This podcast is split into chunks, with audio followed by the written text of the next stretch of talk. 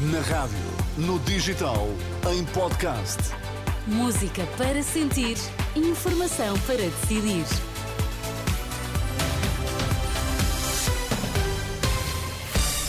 Vai conhecer os títulos em destaque nesta edição da UMA. Boa tarde. Olá, boa tarde. Eleições 10 de março são determinantes para as próximas duas ou três décadas do país, defende Luís Montenegro. André Ventura diz que as eleições são o único caminho possível na Madeira. Nunca foi tão importante votar como este ano. Está em causa o futuro do país para as próximas duas ou três décadas, disse hoje o líder do PSD. Foi na apresentação da lista de candidatos da AD ao distrito de Aveiro. Esta decisão do dia 10 de março é importante para os próximos quatro anos, mas é também muito importante para os próximos 20 ou 30. Ou nós damos um murro na mesa marcamos mesmo uma mudança, uma mudança segura, tranquila, ambiciosa, ou então nós só podemos esperar nos próximos anos o agravamento do resultado das políticas do Partido Socialista. Luís Montenegro na apresentação da lista de candidatos eh, da AD ao distrito de Aveiro. E as eleições são o único caminho possível na Madeira. A certeza é de André Ventura, presidente do Chega, que apelou há pouco à contenção do presidente da República para que não comente a recente decisão de libertar os detidos no âmbito das investigações sobre corrupção na Madeira. Vamos ouvir as declarações de André Ventura. E por isso é importante que a decisão hoje que venha a ser tomada pelo Sr. Representante da República, bem como o respaldo que lhe seja dado pelo Presidente da República, não aumente ainda mais a desconfiança das instituições.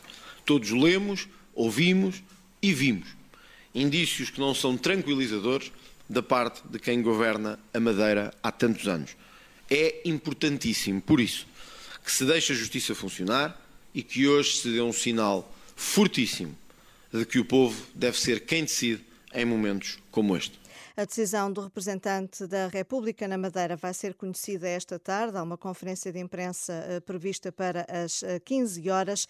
Ao final da tarde, às 18, haverá também uma conferência de imprensa do líder do PS Madeira.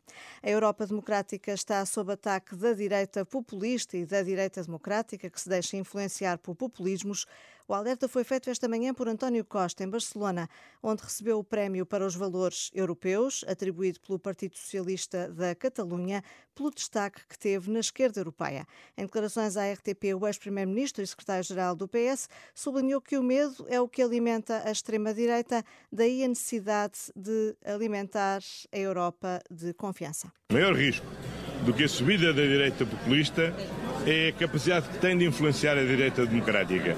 E é por isso que é muito importante que a família socialista, social-democrata, eh, se apresente com muita força, porque essa é a garantia absoluta de que não nos contaminamos e, pelo contrário, trabalhamos na redução das causas e dos problemas efetivos que geram a ansiedade, a angústia e os medos.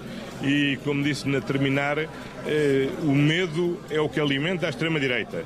E a nossa missão é alimentar a Europa de confiança. António Costa em declarações à RTP.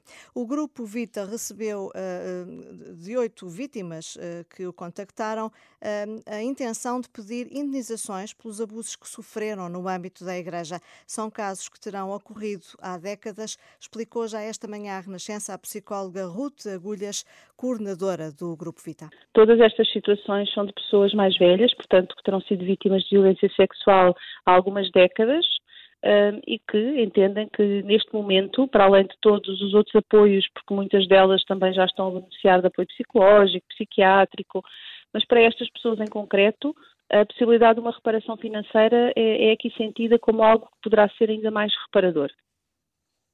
Na próxima segunda-feira, o Grupo Vita, que acompanha e estuda uh, os alegados abusos na Igreja, entrega à Conferência Episcopal Portuguesa uma sugestão de modelo de indenizações. É o resultado de um trabalho de dois meses que recolheu ideias em modelos de outros países. Para já, avança Ruta Agulhas, não foram ainda criadas tabelas uh, com valores para essas indenizações. Um homem morreu e outros três ficaram feridos, um deles com gravidade, na sequência de disparos de arma de fogo num desacato ocorrido na Amora, no Conselho do Seixal. Segundo fonte da PSP, aconteceu na última madrugada junto a um bar.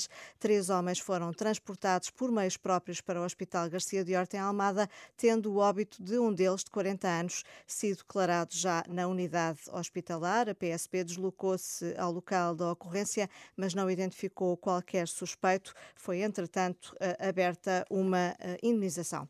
Esta tarde, os funcionários judiciais manifestam-se em todo o país, dizem-se cansados de promessas, pedem um novo estatuto e melhores salários. Há protestos agendados para Lisboa, Porto, Faro, Madeira e Açores.